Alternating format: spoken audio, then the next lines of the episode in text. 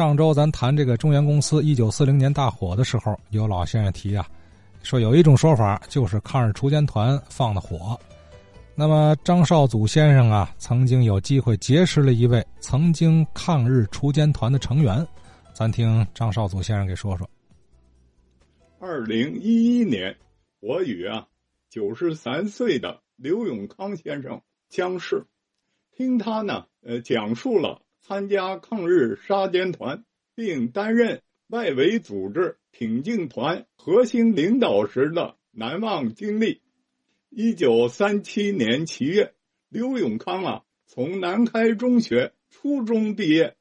这个月二十九日，日军的飞机呢轰炸了南开中学，刘永康啊含着热泪，目睹了上课的南楼被炸平的惨景，心中啊暗暗下定决心要报仇雪恨。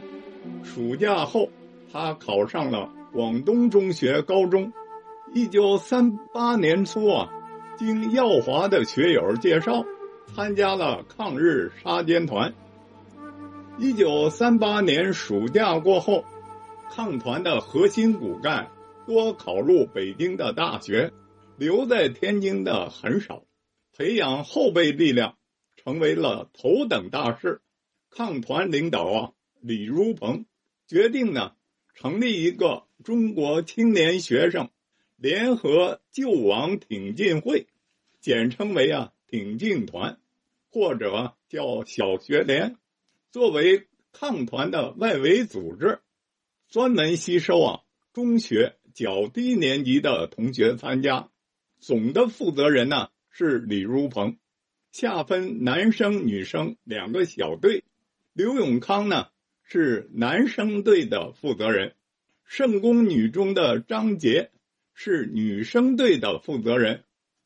一九三八年十二月二十七日，长芦盐务局局长兼天津委商会会长王竹林，在法租界二十九号路，就是现在的山东路丰泽园饭庄请客。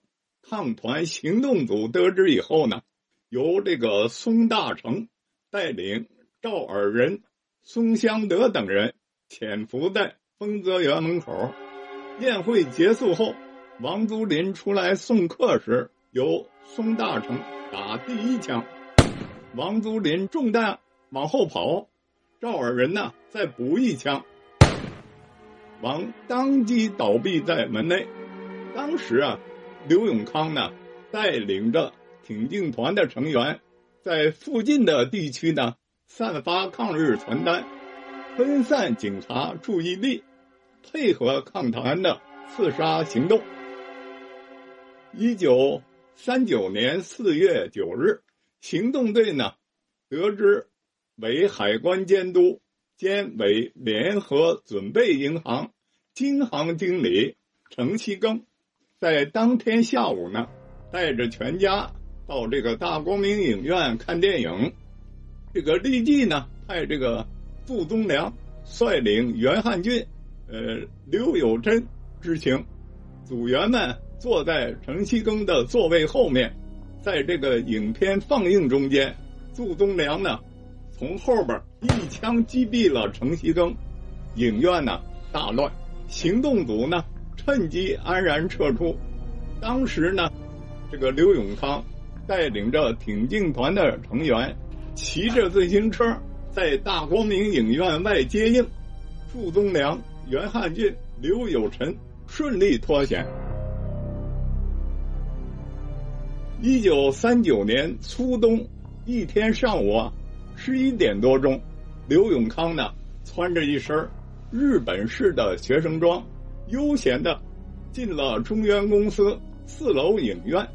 跟着两位女同学，圣宫女中的吴玉顺，这个广东女中部的这个祝有琼，分坐在他的两旁，随即呢向中间靠拢，掩护他把炸弹取出，先把上面的老火车头表的那个分针啊拨到差三分钟到十二点的位置，紧跟着呢再去接连。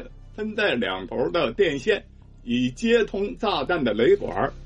在这千钧一发之际，炸弹出了故障，两个线头啊刚接活，就立即轰的一声，同时啊喷发出了一团火焰。不知啊谁喊了一声“着火喽”，顿时整个影院炸了营。刘永康呢与吴玉顺、祝有琼在炸弹刚一爆炸的时刻，由于气浪的冲击啊，被甩出了座位。他们不顾脸上、手上的烧伤，互相搀扶着，随着惊慌失措的人群混出了门口。回头望去，火。仍在燃烧，他们匆匆来到了位于成都道的天津女医院，找到了丁茂英院长，谎说呢在学校做化学实验的时候，一不小心啊被烧伤了。丁院长呢安排他们住院治疗，后来啊形势严峻，有的挺进团的成员被捕，多名日本宪兵队特务到广东中学。抓捕刘永康。一九四零年大年初一，刘永康悄悄的离开了天津，开始了在北平抗日杀奸团的战斗生活。刘永康先生啊，已于二零一七年五月病逝，享年九十七岁。呃，刺杀。亲日汉奸王竹林、程锡庚，这都是很知名的抗日事件了。呃，此外呢，放火中原公司这个情况就复杂了啊。哎，少祖老师当年亲闻刘永康老人的回忆，说的是啊，哎，他曾经确实试图哈，在这个中原公司内部搞这个爆爆破破坏，选择的地点呢是四楼的影院。呃，但是咱也听出来了，这次爆破事件呢，哎，不成功。哎。时间呢是一九三九年的冬天，也就是年初吧，呃，所以这个和，呃，一九四零年的中原大火还不是一回事儿。